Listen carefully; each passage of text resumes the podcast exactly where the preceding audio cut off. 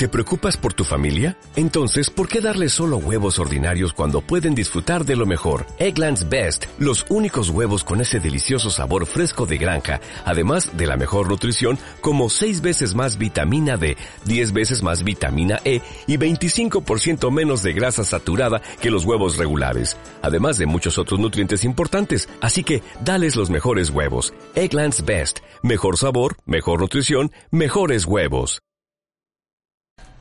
Tengan todos muy buenos días. Es un gusto poder compartir con todos y cada uno de ustedes en este día tan especial.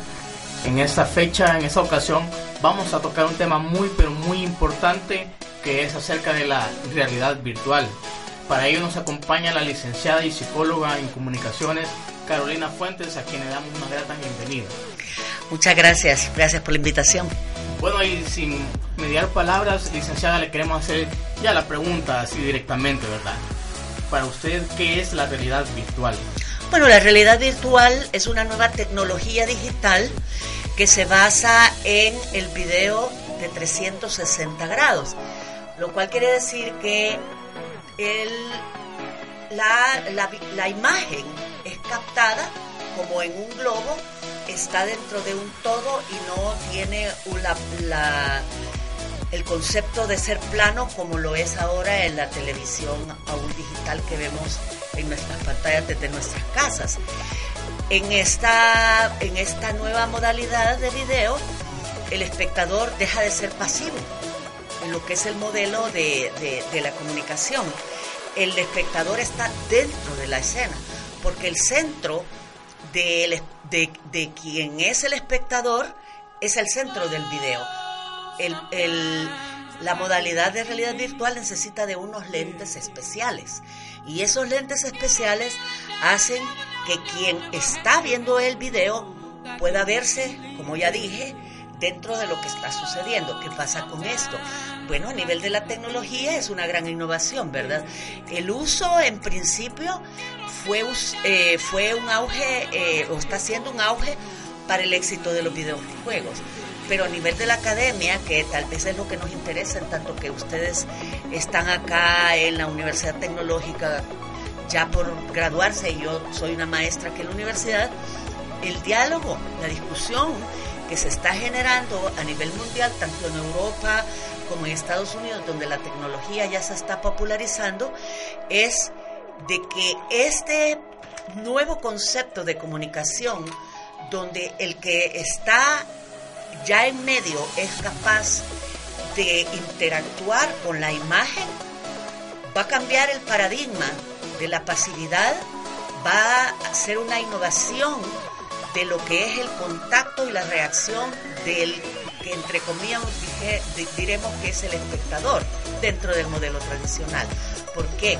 Porque quien está dentro va a poder generar sentimientos contrarios o de empatía eh, a un nivel que no lo ha podido causar aún el mayor esfuerzo, ya sea de un periodista dentro del reportaje interpretativo, dentro del reportaje de investigación, dentro del documental como género, cuando un periodista ya se adentra en estos géneros, ya tiene una posición y tiene una intención de mover al espectador.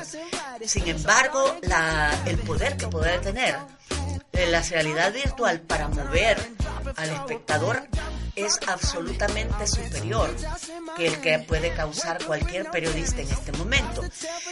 Así que los estudios que se están haciendo en las universidades ahorita es acerca de la de todo el revuelo que está causando a nivel de un marco teórico de la comunicación, si es que el, el, el el video de realidad virtual no pasa de ser una tecnología más que va y viene. Personalmente, como yo veo que lo están absorbiendo ya este grandes gigantes de la comunicación como es Google, como es Facebook, como es este Samsung que produce cámaras, etcétera, etcétera, etcétera, y todo el poder japonés de la tecnología, yo sí creo que va a llegar a tener una popularidad eh, a nivel del consumidor. Para darle un ejemplo, en Estados Unidos ahorita eh, Samsung está pagando todo un estudio de realidad virtual a un sistema de televisión digital dirigido a jóvenes que se llama BuzzFeed. Y Samsung está pagando por todo esto en un equipo de realidad virtual. ¿Para qué?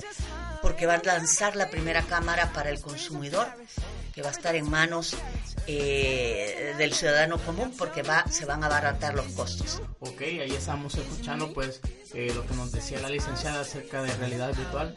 Ahora, licenciada, quisiéramos conocer cuáles podrían ser algunos ejemplos ya reales de realidad virtual y también cómo la realidad virtual se aplica ya a nuestra vida cotidiana. Sí, como le mencionaba primero, se usó la realidad virtual dentro de los videojuegos, pero en este momento ya hay grandes proyectos que se están desarrollando para unir comunidades, para llevar una realidad al que la tiene prohibida, al que la tiene este, fuera de sus capacidades. Eh, estamos, estamos hablando de llevar a cárceles a, a una realidad donde haya reos que estuvieron dentro de la realidad de nuestro mundo y de nuestras sociedades hace, por ejemplo, 40 años, por decirle. Entonces, que tiene la limitación de saber cómo es ahora el funcionamiento de la sociedad, o bien para unirlos con familiares. Ya se ha hecho esfuerzos de empezar a unir familias inmigrantes en los Estados Unidos, donde la, la comunicación ha sido cero o ha sido limitada por solamente el celular o el video por cámara. Pero acá yo lo que trato de decirles es que como el espectador cuando el espectador está en la imagen y está dentro, la gente tiende a, querer hasta abrazar a su gente. Y tanto el, en los dos, en los dos lados se abrazan y dentro de la experiencia ellos dicen que pudieron sentir a su ser amado se está haciendo con, con discapacitados que están en hospitales, se está haciendo a todo nivel donde la incidencia de la realidad virtual pueda cambiar los paradigmas de la imposibilidad de la reunión entre seres humanos por la distancia.